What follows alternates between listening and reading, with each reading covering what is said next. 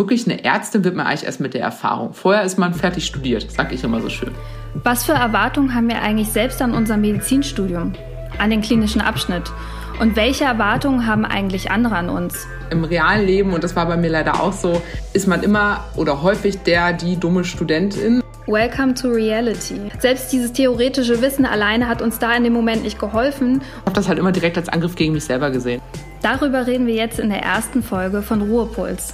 Es gibt Tipps für den echten Alltag im klinischen Abschnitt. Zum Beispiel vor allem, warum das Outfit so wichtig ist. Mit diesem Kittel werdet ihr sofort ernst genommen. Es ist für jeden ersichtlich, du bist Arzt oder Ärztin. Es geht um Selbstzweifel. Und vielleicht bin ich einfach zu schlecht dafür. Und es hat auch Semester, viele Semester gedauert, bis ich diese ja, Erwartung an mich selbst runterschrauben könnte, alles beim ersten Mal auch zu können. Und wie der Klinikalltag wirklich ist.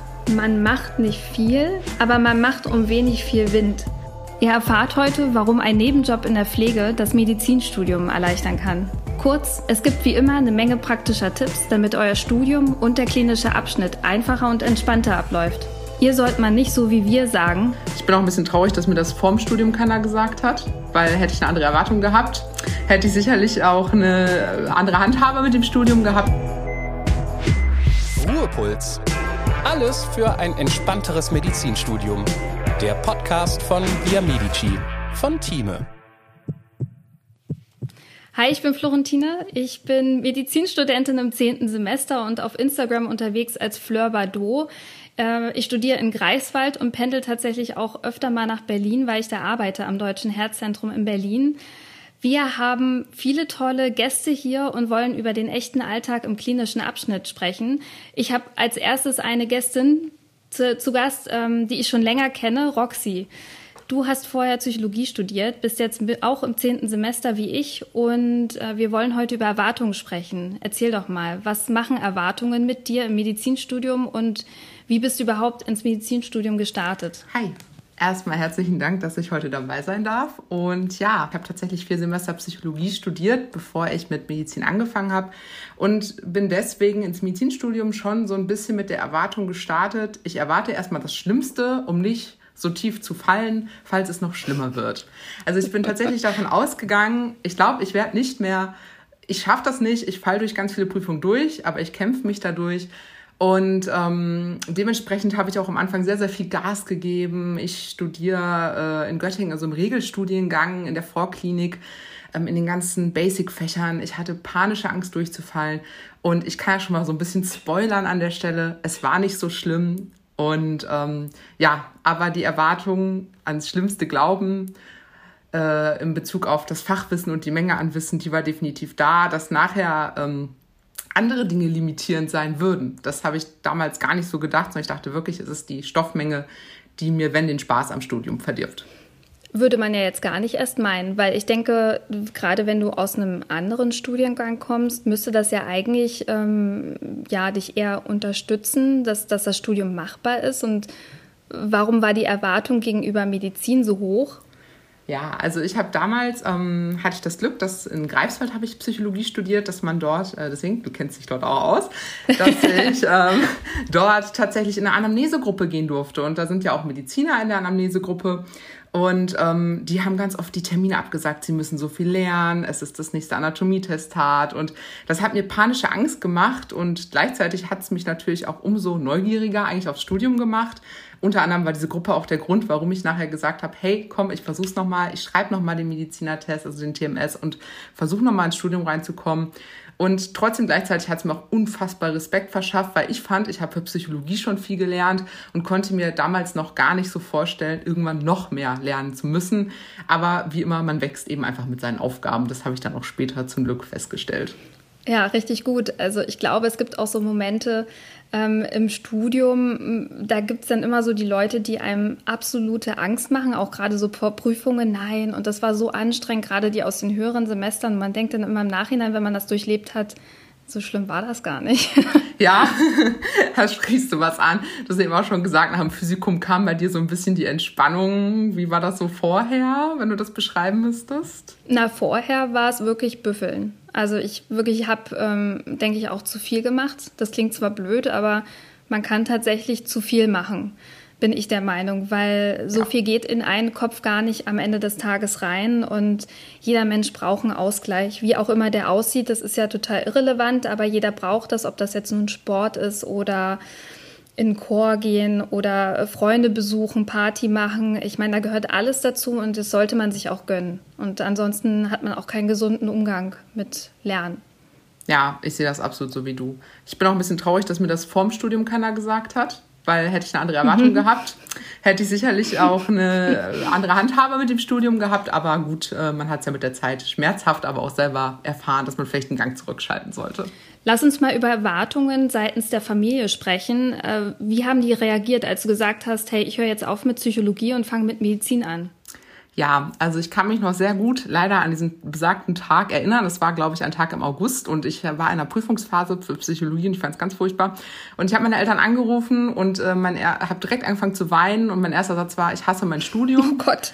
Ja, leider ist also wirklich ist es sehr eingebrannt und ähm, ich habe das unfassbare Glück, sehr sehr supportive Eltern zu haben. Ich weiß, dass das nicht selbstverständlich ist, es ist auch absolut ein Privileg, die gesagt haben, hey, okay, wir fahren zu dir nach Greifswald, übrigens 600 Kilometer von meinen Eltern entfernt, äh, kommen morgen an und dann klären wir das und suchen Alternativen. Und die haben mich wirklich bis jetzt, die unterstützen mich auch immer noch, in allem unterstützt, jede meiner Entscheidungen gut geheißen. Und natürlich, und ich glaube, das ist auch das, worauf du so ein bisschen hinaus möchtest, kommen aber mit einem Medizinstudium auch Erwartungen auf einen zu, ähm, mit Abschluss des Studiums sei man fertige Ärztin oder fertiger Arzt. Und äh, im zehnten Semester, in dem wir uns ja beide befinden, kommen dann doch häufiger mal diese medizinischen Fragen um die Ecke und die Erwartungshaltung, meine Tochter, Enkelin, Freundin wird mir sicherlich eine gute medizinische Auskunft geben können. Und weil du lachst, denke ich, dass du das kennst.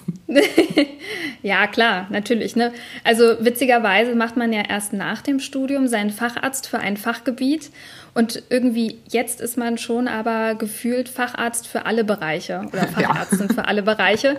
Und äh, äh, soll denn alles? Also äh, das fängt an mit einem Hautausschlag oder du kannst immer meine Bluthochdrucktabletten kontrollieren ja. oder ähm, du, ich habe mich da gestoßen, jetzt kann ich meinen Fuß nicht mehr so bewegen, soll ich ein Röntgen machen? Ist es gebrochen und so? Und das sind so Sachen, denkt man sich so, gut, dass ihr die, ähm, dass ihr das Vertrauen an mich habt, dass ich das so, schon so kann. Also es war auch unabhängig vom Semester. Also ob das jetzt im ersten Semester war oder jetzt im zehnten, die Fragen sind eigentlich die gleichen geblieben. Ja, ähm, ist auch, man möchte, das Problem ist, man möchte die Erwartungen auch nicht enttäuschen. Also ich weiß nicht, wie du das handhabst. Am Anfang habe ich mir gesagt, naja, ich bin im zweiten Semester, ich kann da noch nichts zu sagen. Jetzt bin ich aber schon so weit. Jetzt lasse ich mich dann doch mal dazu hinleiten, eine medizinische Auskunft zu geben, zu der ich vielleicht nur halb befähigt bin. Sagt zwar immer noch dazu, aber bitte noch mal Arzt oder Ärztin deines Vertrauens aufsuchen. Aber trotzdem will man ja irgendwie dann nicht sagen, ja, nee, weiß ich nicht. Geh mal lieber zum Facharzt. Also muss ich zumindest bei mir gestehen. Äh, zum Thema Erwartung und Eltern fand ich das auch ganz putzig. Die Eltern von meiner besten Freundin, die sind sehr emotional. Und ähm, ein Freund von uns, der mit uns auch studiert, der war jetzt letztens da und hat sein zweites Staatsexamen bestanden. Und äh, die sind in Tränen ausgebrochen, haben ihn umarmt. Also er hat sein zweites Staatsexamen bestanden, da kommt ja noch ein drittes, ne? Also er ist noch gar nicht fertig. Ja, ja, ja. Aber sie waren so überrumpelt von ihren Emotionen und haben sich so gefreut und gesagt, nein, du bist jetzt Arzt und so und das ist so toll. Also die, die können das ja gar nicht einordnen, aber die haben dann die Erwartung, du bist jetzt fertig und ähm, ja, freuen sich ganz, ganz doll. Hm. Ich, ich weiß, was du meinst. Ich glaube auch, dass von jemandem, der nicht aus dem medizinischen Bereich kommt, diese, diese Erwartungen gegenüber einem Medizinstudium ganz andere sind, als wenn man das selber studiert hat. Also ich glaube, das ist immer noch dieses Bild von, ja, überspitzt gesagt, Halbgöttern in Weiß für viele, zumindest für meine Großeltern auf jeden Fall noch so. Die können das, was hinter so einem Studium steht und was, dass man eigentlich auch nur auf ja, Bulimie quasi lernt, das, das werden die niemals erfassen können. Für die ist, meine Enkelin wird Ärztin. Und das erzählt meine Oma wirklich jedem, auch ungefragt. Das ist mir fast schon ein bisschen unangenehm mittlerweile. Aber ich glaube, ungefragt, ja. ja. Ja, das ist so ein Generationending. Und äh, deswegen sind wir ja auch irgendwo hier, um mal so ein bisschen aufzuklären, wie ist es denn wirklich, wenn man es studiert. Ja, und ich glaube, das ist eine ganz gute Überleitung. Ähm, du kennst ja auch diesen Umschwung von Physikum rein in die Klinik. Und man hat ja relativ viel Theorie in der Vorklinik gehabt und tritt dann auf einmal ein in die Klinik und hat dann auch irgendwo Erwartungen an diesen zweiten Abschnitt des Studiums. Wie war das so für dich? Ja, also ähm, ich habe mich natürlich erstmal total gefreut, das Physikum hinter mir gelassen zu haben. Das war so mein Highlight gefühlt des bisherigen Studiums. Und ich bin dann so ein bisschen mit der Erwartung reingegangen, so, Jetzt gibt's irgendwie so für jedes Fach so ein Büchlein, da stehen dann so diese 50 Medikamente äh, drin pro Fach, die man so können muss. Ja, es sind deutlich mehr, habe ich dann äh, festgestellt. Und äh, dann lerne ich das und am Ende mache ich ein Examen darüber und dann wiederhole ich das alles und dann kann ich alles so relativ ganz gut. Und dann muss ich mich halt für eine Fachrichtung entscheiden. Und ich habe halt nie daran gedacht, dass es vielleicht auch ganz anders ist, dass man hunderte Medikamente teilweise pro Fach, wenn man denn alle neuen Medikamente wieder zuzählt, ähm, mit äh, einbeziehen muss. Und woran ich vor allem nicht gedacht habe, dass vielleicht gar nicht das Wissen oder ähm, ja eigentlich schon das theoretische Wissen limitierend sein könnte, sondern bei mir vor allem das Praktische. Mir ist nie in den Sinn gekommen, dass ich mal Probleme haben könnte mit einem ja praktischen Vorgang, sowas wie Blutabnehmen, Zugänge legen und dass mich das so verunsichern würde. Und das musste ich ziemlich schmerzhaft nach dem Physikum feststellen, dass viele Kommilitoninnen, wie du jetzt zum Beispiel auch schon eine Ausbildung gemacht haben, schon so ein paar Basics beherrscht haben und ich wirklich von null angefangen habe und mich wirklich dumm am Anfang angestellt habe. Und es hat auch Semester, viele Semester gedauert, bis ich diese ja, Erwartung an mich selbst runterschrauben könnte, alles beim ersten Mal auch zu können, sondern akzeptiert habe, dass ich manche Dinge einfach 30 Mal statt dreimal üben muss. Hattest du die Erwartung an dich selber, dass sofort alles klappt? Oder war das so ein bisschen das, auch was dir die anderen wiedergespiegelt haben? Mm, also es war schon vor allem an mich selbst, ähm, ein bisschen, wo es vielleicht auch mir aufgefallen ist, dass auch andere diese Erwartung haben, war, als wir uns im Mikrobiologie-Praktikum gegenseitig Blut abnehmen mussten und ich äh, bei einer Freundin Blut abnehmen sollte, die jetzt auch wirklich nicht so dolle Wehen hatte, aber auch keine schlechten und ich aber nicht getroffen habe. Und sie mir dann auch ganz klar zu verstehen gegeben hat, dass das nicht geht und dass man ja wohl mittlerweile im sechsten Semester auch bitte auch mal Blut abnehmen sollte. Ich habe ihr nachher natürlich auch gesagt, ja, dass mich das sehr verletzt hat und sie hat sich auch wirklich entschuldigt und ich bin ihr da heute auch nicht mehr böse drum. Aber es hat mich damals unfassbar verunsichert, weil ich dachte, oh, nicht nur du hast hohe Erwartungen, auch alle anderen haben die. Und vielleicht bin ich einfach hm. zu schlecht dafür. Vielleicht ist es normal, dass man das kann und nur ich kann das nicht. Ja. Also ich kann mich noch mal erinnern an dein Chirurgieerlebnis. Ich glaube, das ist so ein bisschen die Kontroverse zwischen uns beiden. Ja, also absolut. ich bin ja absolut pro Chirurgie. Ich liebe das. Ich, ich könnte da wirklich, also für mich ist das so ein, so ein Ort der Ruhe und des Friedens. Das klingt immer ganz ulkig. Ja, ja ich weiß, du bist ja. nicht die Einzige, die da lacht. ähm, ich mag das total gerne, weil du, du kennst ja diesen äh, wirbeligen Klinikalltag und alle sind gestresst und alle hetzen irgendwo hin und Patienten raus, rein, irgendwer muss verlegt werden oder so. Und du kommst in diesen OP-Saal und plötzlich ist Ruhe. So, weißt du, Team Time Out, wir besprechen, was wir hier machen und dann ist, ist Ruhe und Frieden. Und ähm, ich weiß noch, wo du mal erzählt hattest, dass du auch in der Chirurgie warst und äh, für dich die Erwartungen, also ich glaube, du hattest schon schlechte Erwartungen und die Erwartungen wurden dann quasi auch noch, ja, unterstützt, erfüllt, wie auch immer. Ja. Wie würdest du das sehen? Ja, ich würde sagen, es war ein bisschen selbsterfüllende Prophezeiungen, sind wir mal ehrlich. Also ähm, ich hatte halt einfach zwei schlechte ja, Operationen, bei denen ich äh, beiwohnen, Schrägstrich assistieren sollte, musste, durfte. Und ich habe halt leider sehr ungünstig gelaunte OperateurInnen erwischt und ähm, die mir wirklich das Leben zur Hölle gemacht haben, drei Stunden lang. Und ich glaube, mein Problem war, ich bin danach nicht wieder aufs Pferd draufgestiegen, sondern ich bin unten liegen geblieben und habe gesagt, gut, das war's mit der Chirurgie für mich. Ähm, ja, heute würde ich das wahrscheinlich auch anders machen. Heute würde ich mich extra nochmal in eine Formulatur mit ähm, Operation und im chirurgischen Anteil reinbringen. Aber dafür ist ja das praktische Jahr dann gut, wo man ja ein Pflichttertial, also vier Monate in einem chirurgischen Fach dann auch verbringen darf. Ich wähle hier bewusst das Wort darf. du, also wenn das so wäre, ich würde auch gerne tauschen. Du kriegst mein innere ja. Tertial vom PJ und ich nehme das Chirurgie. Ne? Das wäre mir so unfassbar lieb, aber äh, man, man, soll sich ja seinen Ängsten stellen. Ne? Und du hast ja auch schon gerade gesagt, so der Trubel ist dir viel zu viel auf Station. Willst du so ein bisschen sagen, was, was, was ist das Schlimmste für dich an der Stationsarbeit? Boah, das Schlimmste an der Stationsarbeit. Ich habe das Gefühl, man macht nicht viel, aber man macht um wenig viel Wind.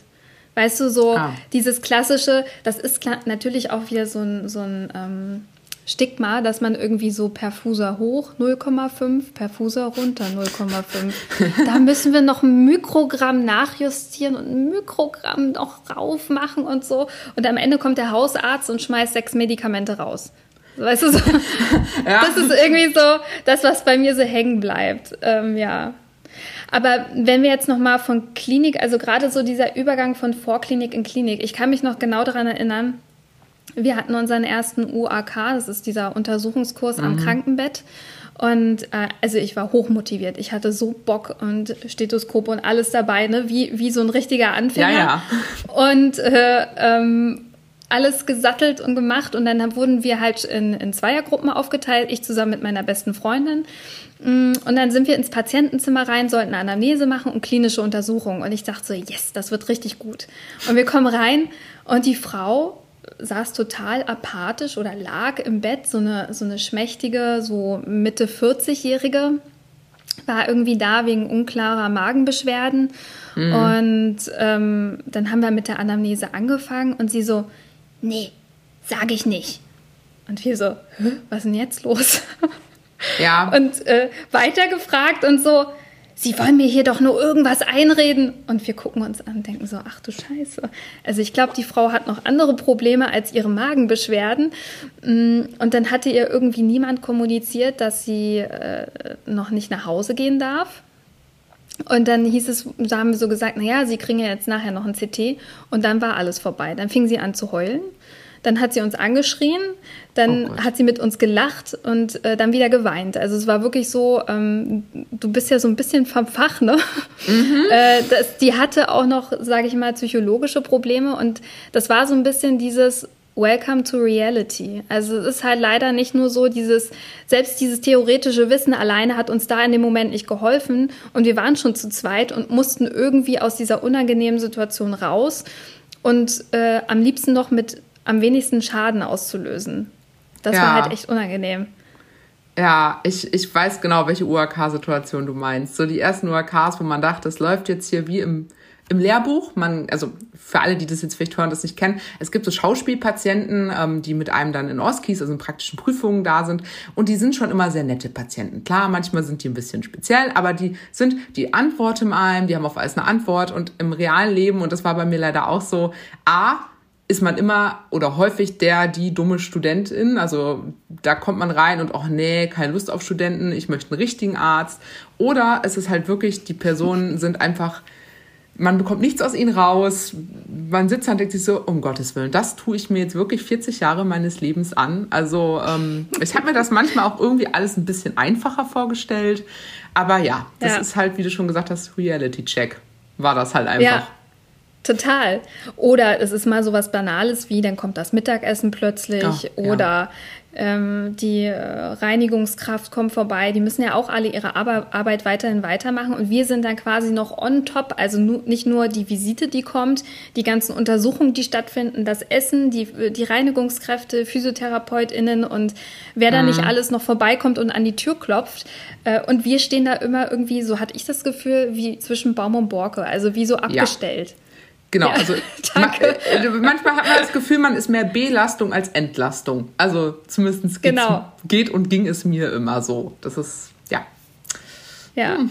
Und wenn man jetzt daran denkt, ne? Mhm. Also wir sind jetzt beide ungefähr im gleichen Abschnitt des Studiums und irgendwann klickt ja der Schalter um nach dem PJ ja. Und dann sind wir auf einmal Ärztin. Und was ich immer krass finde, gerade diese Wendung, ähm, auf einmal haben wir die Verantwortung. Also ja. ich habe immer das Gefühl, ich laufe immer so ein bisschen wie mit. Und ab diesem Zeitpunkt sind wir aber nicht nur so mit zusätzlich, sondern dann hast du plötzlich auf einmal alles. Also von 0 auf 100. Und dann wird auch alles von dir erwartet, dass du Leistung bringst, dass du nicht zu langsam bist und so. Also das finde ich auch irgendwie ein bisschen schwierig.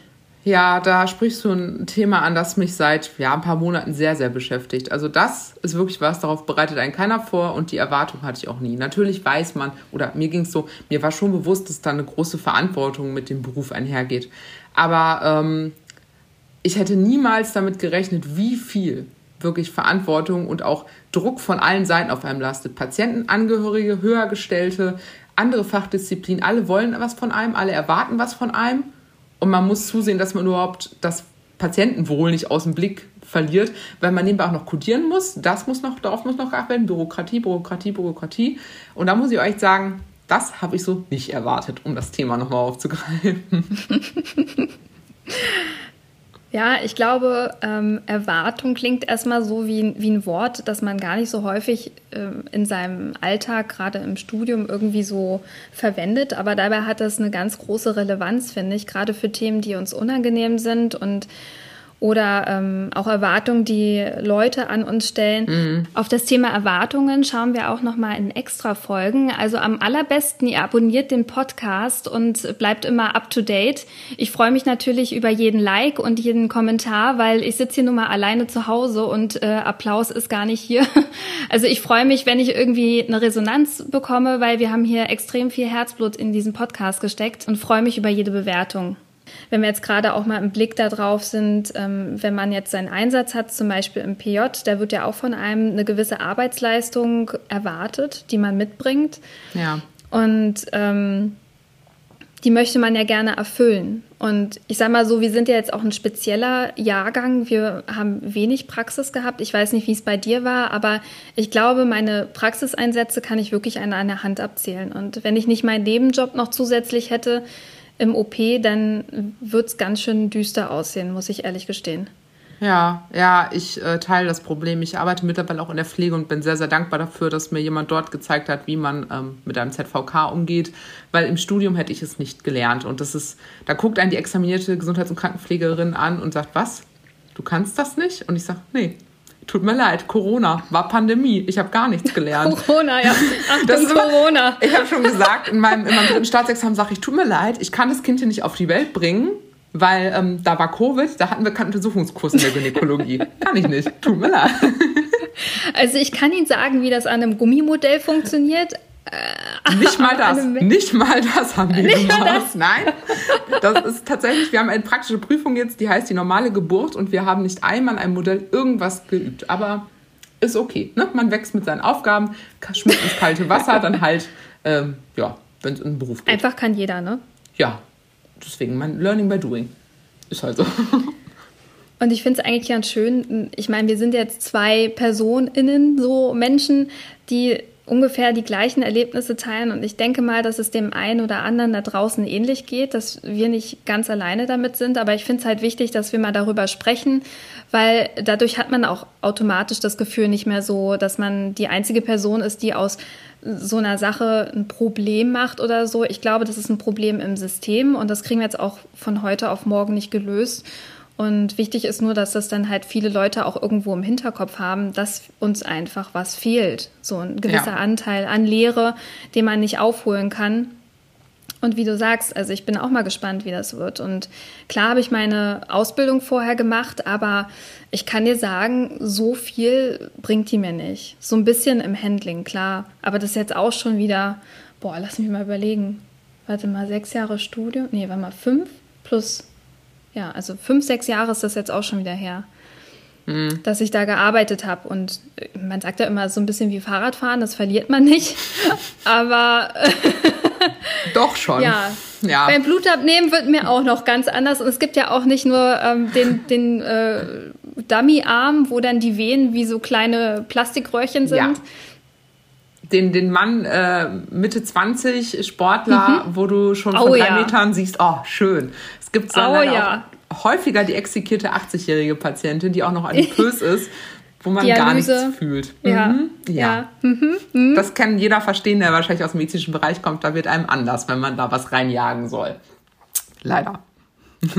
Und eine Sache, die mich auch noch irgendwie so ähm, interessiert, ist der Umgangston. Mhm. Also ich glaube, viele erwarten, dass im, in dem Klinikbereich auch ein sehr rauer Umgangston ist. Aber wo ich so über dieses Thema nachgedacht habe, ist mir eigentlich aufgefallen, dass es in der Vorklinik ehrlich gesagt auch nicht viel netter zuging. Nee. Ich finde den Umgangston im Krankenhaus relativ human. Ja. Es gibt immer mal Ausreißer, aber ähm, so im Großen und Ganzen muss ich sagen, ist es okay. Ja, der Umgangston war aber allgemein rau und die Erwartungen waren hoch von allen Seiten. Ne? Das sind alles Experten in ihrem Fach, ähm, die verstehen nicht, warum man jetzt nicht versteht, warum dieser Transporter jetzt ein Co-Transporter ist und äh, so ganz simple Sachen für die, die für einen Studenten oder Studierenden super schwierig sind. In der Klinik, das, was du sagst, ähm, hast du absolut recht. Das Ding ist, es gibt Tage, kennst du wahrscheinlich auch, du kommst auf Station und die Hölle ist wirklich am Brennen. Du kommst schon hin, alle haben schon so ein Gesicht, du weißt schon, das wird kein guter Tag. Das wird, dann ist irgendwas gewesen, die Frühbesprechung war schlecht, der Chef hat gemotzt und am Anfang dachte ich immer, habe ich das sehr persönlich genommen. Weil meistens wird man als Studierender dann auch direkt angemotzt. Ja, wenn irgendwas nur minimal schief läuft, du bekommst den Ärger. Und irgendwann habe ich mir aber gedacht, so als ich ein paar mehr Praxiseinsätze hatte, ja, ich weiß, woran es liegt. Weil das ist einfach, der Stress ist da, der Vorgesetzte motzt den, den Arzt an oder den Facharzt, der Facharzt motzt dann den Studenten an und da muss man sich als Student zusammenreißen, nicht die nächste Person anzumotzen. Und das liegt einfach daran, oder zumindest meiner Meinung nach, was für ein Stress eben da herrscht. Das ist einfach, das hast du auch schon anklingen lassen, das sind Bedingungen, in denen man teilweise auf Station aktuell arbeitet. Da wird der Ton mal rauer. Da wird, und ich kann jetzt schon sagen, dass ich als fertige Ärztin sicherlich auch mal hoffentlich selten, aber es wird passieren, dass ich mal aus der Haut fahre, einfach weil mir alles zu viel wird. Und da kann ich es den Leuten auch ehrlicherweise meistens gar nicht so übel nehmen und die allermeisten beruhigen sich ja auch nach kurzer Zeit wieder oder entschuldigen sich sogar. Nicht alle, aber die hm. meisten. Ja, aber ja, ich glaube, das mit dem Entschuldigen finde ich auch echt wichtig, ja. weil also ich kann verstehen, dass man mal seine Gefühle und Emotionen nicht unter Kontrolle hat, aber man muss auch äh, so ehrlich zu sich selber sein und auch für den Umgang miteinander, dass man dann auch sagt, ey, du irgendwie war gerade ein scheiß Tag, das hat gar nichts mit dir zu tun und alles wieder gut. So, ja, weißt du? genau. Ja, gerade dieses, das hat nichts mit dir zu tun. Ich weiß nicht, was du für ein Typ Mensch diesbezüglich bist, aber bei mir ist echt so, ich nehme sehr viel persönlich, die Erwartungen an mich selber sind riesig. Und wenn ich dann angeschrien werde, dann bricht dieses Kartenhaus in sich zusammen. Und ich, es gab nicht nur einen Moment, wo ich mal auf die Toilette gehen musste, mal zwei Tränchen verdrücken musste und gesagt habe, jetzt reiß dich mal zusammen, wieder raus und dann war es auch wieder gut. Ne? Aber es gehört einfach, ich glaube, es gehört zum Studium dazu, ehrlicherweise. Mittlerweile glaube ich das. Ja, man muss sich ja irgendwie in dieser Welt zurechtfinden, die einem sozusagen vorher immer wie aus so einer Käseglocke vor Augen geführt ja. wird. Man, man hängt da drin und irgendwann macht man den Deckel auf und plötzlich ist man mittendrin und soll dann da drin existieren und auch mit dem System mitlaufen und so. Und man ist als Neuling einfach gefährdet, irgendwo ja äh, zu kollidieren, weil man zu langsam ist, wie ich schon gesagt habe, oder weil man Fehler macht. Das gehört dazu. Und der Umgang ist halt aufgrund der Personalknappheit nicht immer der schönste, auf jeden Fall. Aber hast du denn das Gefühl, dass du als Anfängerin ähm, irgendwie auch ernst genommen wirst, gerade wenn man jetzt äh, nach der Vorklinik so das erste Mal vielleicht einen Kittel anhat und ein Stethoskop und so, man kommt zum, zum Patienten oder zur Patientin. Ähm, hast du das Gefühl, dass sie dich dann auch wirklich als ja, zukünftige Ärztin wahrnehmen oder nur als jemand, der stört? Also, ähm, du hast gerade schon so schön das Wort Kittel benutzt. Ähm, ich tendiere, also am Anfang habe ich mich mal vorgestellt mit so, wie man das lernt. Hallo, hier mein Name und ähm, ne, ich bin Studentin im so vierten Semester.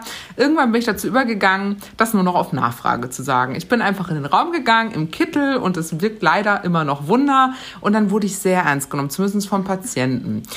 Anders ist es halt immer unbedingt, finde ich so, ähm, im Stationsalltag, gerade äh, von sehr erfahrenen ähm, Gesundheits- und Krankenpflegerinnen, äh, da wird man häufig gar nicht ernst genommen. Man ist halt eher eine Belastung, man steht im Weg, ne, das ist der Klassiker. Aber ich muss auch sagen, das habe ich auch nicht erwartet, direkt ernst genommen zu werden. Also ich rechne tatsächlich damit, dass irgendwer mich immer nicht ernst nehmen wird und man sich immer so ein bisschen behaupten muss in dem Beruf. Äh, Korrigiere mich gern, wenn du das irgendwie ein bisschen anders empfindest, gerade weil du auch in der Pflege unterwegs warst und wahrscheinlich hat. Ja, gut, aber das binde ich auch nicht jedem auf die Nase, weil das kann auch so ein bisschen so wirken wie. Äh ja, du musst mir nichts erzählen, ich kenne auch deine Seite. Ja, ja, ja. Man erwartet schon eher wie so ein Fremdkörper zu sein, gerade im Klinikum. Mhm. Und äh, die Herangehensweise finde ich ganz cool von dir, zu sagen, ich gehe jetzt einfach mal rein mit meinem Kittel und am Anfang hatte ich auch so ein Problem mit Kittel, weil ich so dachte, das wird ja auch immer so ein bisschen gebasht von wegen, ja, äh, das ist so, äh, keine Ahnung, so 70er, man muss den Kittel tragen, damit man ernst ja. genommen wird und so. Aber ich hatte mal so ein Gespräch, äh, tatsächlich so ein, so ein ähm, relativ persönliches mit Eckhard von Hirschhausen. Den kann jeder finden, wie er mag, aber äh, der hatte ganz gute Ansichten und hat gesagt, Leute, es gibt wenig Berufsgruppen, die einen Gegenstand haben, die ihre Waffe ist. Und mit diesem Kittel werdet ihr sofort ernst genommen. Das klingt zwar total blöd und das sieht immer so aus wie, aha, jetzt müssen sie ihren Kittel anziehen und so, aber es ist für jeden ersichtlich, du bist Arzt oder Ärztin und du wirst ernst genommen. Und das ist wirklich, da dachte ich so, ah, okay, weil gerade auf Instagram sind ja auch viele Bilder unterwegs und so. Mit äh, Kittel und Stethoskop. Mhm. Und ähm, ich finde es halt auch teilweise albern, aber wo er das gesagt hat, dachte ich so, nee, stimmt, er hat recht. Und es gibt wenig Berufsgruppen, wo man seiner Stimme so schnell Gehör verschaffen kann. Das fand ich auch irgendwie ganz clever. Und ähm, da, die andere Sache, die mir noch eingefallen ist, äh, mir erzählen super viele Freundinnen, die schon fertig sind mit dem Studium, dass sie während der Visite nicht ernst genommen werden. Also die tragen auch einen Kittel, gar mhm. keine Frage, aber die gehen dann halt im, in einem Pulk. Also ja. nicht, wie du sagst, alleine, sondern in einem Pulk von Menschen, meistens, äh, sage ich mal, 70, 30 Männer zu Frauen. Mhm. Und dann mit dem Chefarzt, äh, seltenst der Chefärztin, gibt ja eigentlich fast keine in Deutschland. Und ähm, ja, dann äh, gehen die meistens raus und die, meine Freundin zum Beispiel, die hat dann die Visite geleitet und gehen dann raus. Und später fragt dann der Patient oder die Patientin, die Pflegekraft, äh, kommt dann heute die Visite noch? Mhm, ja, der Klassiker. ja. Da frage ich mich, äh, Leute. das, es ist tatsächlich ein Phänomen. Ähm, ich habe ein großes Glück. Ich bin 1,82 Meter groß und ich habe eine relativ, hört man ja jetzt, relativ dunkle Stimme. Und ich bin so, wenn ich so in einen Raum reinkomme, ich wirke anders als jemand mit 1,55 Meter, der reinkommt, blond. Weißt du, so ich erfülle nicht dieses Klischee, was viele Leute noch im Kopf haben. Wie sieht so eine Gesundheits- und Krankenpflegerin aus? Das ist so klein, blond. Das ist, kann keine Ärztin sein. Total schade, dass das immer noch so im Kopf ist. Aber es ist einfach so. Deswegen kenne ich das Problem von mir nicht, habe das aber tatsächlich von anderen Leuten schon erlebt. Und deswegen bin ich manchmal ganz, früher habe ich mich unfassbar um meine Größe aufgeregt, bin heute aber sehr, sehr dankbar dafür, weil sie mir wirklich im Rahmen des Studiums, das klingt doof, aber es ist wirklich so, in Kombi mit dem Kittel relativ viel ermöglicht. Und mit so einem Kittel kommt ja die Erwartung, da steht Wissen dahinter. Und wir haben unseren ersten Kittel im zweiten Semester bekommen und im zweiten Semester konnte ich dir vielleicht Ansatz und Ursprung aller Muskeln nennen, aber nicht eine einzige Sache zur Behandlung des Herzinfarktes. Und das fand ich so ein bisschen, hm, weiß ich nicht. Ich, er ist praktisch und er verschafft einem Gehör, aber ich glaube, er kann halt auch einfach schnell missbraucht werden. Ich hoffe, man versteht, was ich meine. Ja, absolut. Also kommt eigentlich mit dem Kittel auch eine gewisse Erwartungshaltung ein gegenüber. Ja, total. Also zumindest habe ich das immer so wahrgenommen. Ja, hast du denn das Gefühl, dass du jetzt die Erwartungen erfüllst? Nee, absolut nicht. Also, äh, wenn mich jemand fragt, ja, was sagen Sie? Also, wir hatten es auf der Onko, ähm, da ging es, kurz vorher war ein Therapiegespräch und dann waren mehrere Möglichkeiten genannt worden und es war so schon eher so auf palliatives Setting, also dass das eben nicht mehr kurativ, sprich wirklich heilbar ist, die Erkrankung. Ähm, mhm. Und dann wurde, wurde ich als Studentin gefragt nach dem UAK, ja, sagen Sie mal, Sie sind doch schon so weit im Studium, was würden Sie denn wählen? Und dann sitzt man da und denkt sich, ich kann mir überhaupt gar kein Urteil darüber gerade erlauben. Und wenn man dann aber zur Patientin sagt, oh, da kann ich nichts zu sagen, weil mir da einfach auch die Expertise fehlt, dann fühlt die sich sehr vor den Kopf gestoßen, gestoßen habe ich festgestellt. Also das so, ja, aber man muss doch in dem Studium, in dem Semester schon was wissen. Ich sage, ich kann Ihnen natürlich sagen, was das für Verfahren sind, aber ich weiß überhaupt nicht, was, was für Sie das Richtige ist. Ich kenne Ihre Krankheitsgeschichte nicht, ich kann das nicht abwägen, ich habe keine Erfahrung damit. Und ich glaube, das ist so das Problem, weil wirklich eine Ärztin wird man eigentlich erst mit der Erfahrung. Vorher ist man fertig studiert, sage ich immer so schön. Aber Ärztin ja. kann, ich mich, kann ich mich erst nennen, wenn ich fünf, sechs Jahre im Klinikum war, glaube ich. Vorher wird das nichts. Vorher brauche ich immer noch eine Expertise von oben. Ja. Also würdest du sagen, dass man quasi in diesen Kittel reinwächst? Ja, total. Also ganz ehrlich, wirklich, man wächst wirklich in den Kittel rein und ich finde, es ist schön, dass man ihn tragen kann, aber das Wissen, was damit äh, ja, in Zusammenhang gebracht wird, ich glaube, das hat man erst, wenn man einige Jahre Praxiserfahrung nach dem Studium hat. Und wie waren eigentlich deine Erwartungen gegenüber dem Lernaufwand in der Klinik im Vergleich zur Vorklinik? Wir hatten das ja, glaube ich, schon mal kurz angesprochen. Mhm. Hast du denn das Gefühl, dass es jetzt äh, dir leichter von der Hand geht oder hast du das so erwartet, wie es jetzt auch ist? Um, ja, da habe ich jetzt auch mal was Positives. Ich finde, das ist bisher so, ja. Also nein, also es ist tatsächlich so, ich habe mit mehr gerechnet da hat man auch einfach einen Bezug dazu. Man hat Patienten, die man sieht, man kann sich Fälle vorstellen. Das ist was ganz anderes als Alltransporter der Niere auswendig zu lernen. Das war, war für mich auch so. Und was ich auch immer noch ganz schön finde, ist einfach mal zu schauen, was hat man schon alles geschafft. Also zumindest ich habe am Anfang des Semesters immer diese hohe Erwartung an mich selber, stell dann fest, oh Gott, das ist doch wieder total viel. Dann habe ich so einen kurzen Mental Breakdown und dann erinnere ich mich, wie viele Semester hast du schon geschafft? So, und das ist das Wichtige, so zurückzuschauen, zu, zu schauen, ich habe das Physikum geschafft, ich habe die Klausur, ich habe die Neuroklausur, ich habe die Psychiatrieklausur, oh Gottes Willen, geschafft, dann schaffe ich den Rest auch noch. Und die Motivation, ganz ehrlich, die hätte ich am Anfang des Studiums einfach auch schon gebraucht. Dann wäre ich da auch mit mehr Glücklichkeit durchgegangen. Also was mir damals bei der Vorklinik echt geholfen hätte, wäre zu wissen, dass Via Medici existiert. Tatsächlich, ich habe lange überlegt, ob ich es mache oder nicht und dann war ich ein bisschen zu spät dran. Jetzt stehe ich aber kurz vorm zweiten Staatsexamen und jetzt weiß ich von Via Medici und äh, kann mich bewusst dafür entscheiden. Das sage ich jetzt auch nicht nur so, weil ähm, ich äh, Unterstützung bekomme von Teame, sondern weil ich mich wirklich mit dem Programm auseinandergesetzt habe. Und es gibt halt ein paar Features, die es so nirgendwo gibt, unter anderem prüfungsrelevante Themen, die angezeigt werden anhand der ähm, Stärke der Gelbfarbe. Je stärker die Gelbfarbe, desto prüfungsrelevanter. Und gleichzeitig kann ich mir meine Wissenslücken anzeigen lassen und bewusst darauf lernen. Also es gibt es einfach in keinem anderen Programm und deswegen werde ich mich wahrscheinlich für Via Medici entscheiden. Und unabhängig von jeder App oder so ist eigentlich entscheidend die entspannte Haltung im Kopf. Man macht sich sonst echt kaputt mit dem Lernen. Wenn man mit dieser Schulerwartung reingeht, in der Schule waren, ne, war man ja jetzt tendenziell auch eher eine gute Schülerin oder ein guter Schüler, wenn man es äh, ohne große Umwege ins Studium geschafft hat. Oder zumindest ein fleißiger Mensch.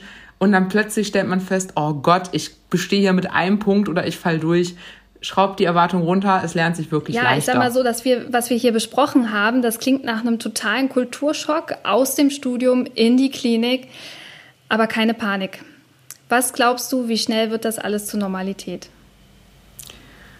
Ja, also ich sag mal so, ähm, der Kulturschock, auch wenn er jetzt da ist, ihr wollt es machen, macht, macht's. Wenn ihr Medizin machen wollt, macht's. Der Kulturschock kommt, aber ihr werdet euch wirklich innerhalb von wenigen Monaten oder Semestern daran gewöhnen. Und selbst wenn ihr euch vielleicht erst am Ende des Studiums daran gewöhnt, ihr werdet nachher darauf zurückblicken und euch freuen, dass ihr das gemacht habt. Weil es ist einfach super interessant, trotz aller Kulturschockmomente, die da auf einen warten. Ja, man ist schon stolz, ne? Also man ist schon ja. stolz darüber, dass man was man geschafft hat und so. Und das hat nichts damit zu tun, was andere von einem erwarten oder welches Bild sie von einem haben. Oh, die ist Ärztin oder der ist Mediziner oder so. Sondern es ist wirklich, man weiß, es ist ein anstrengendes Studium und das stimmt auch. Das ist jetzt auch nicht äh, fake oder so. Es ist wirklich anstrengend. Aber es lohnt sich. Wenn man Medizin gerne macht, lohnt es sich immer. Ja, genau man soll ja unbedingt da seiner Passion nachgehen und deswegen ich sehe das genauso wie du. Roxy, vielen Dank für deine Zeit. Vielen Dank, dass du quasi unsere erste warst. Die, es war mir auch persönlich wichtig, dass du die erste Folge mit mir machst. Ähm, ich fühle mich sehr geehrt, wirklich. Vielen Dank an alle, dass ihr den Podcast wirklich bis zum Ende gehört habt. Empfehlt den gerne weiter. Wir bringen ab jetzt zweimal im Monat eine Folge raus. Deshalb abonniert auf jeden Fall unseren Kanal, schreibt eure Bewertungen oder Fragen gerne an Teame via Instagram. Bis bald, eure Florentina. Das war Ruhepuls, euer Podcast für ein entspannteres Medizinstudium von Via Medici, dem Lern- und Kreuzportal für nachhaltiges Wissen in der Medizin von Thieme.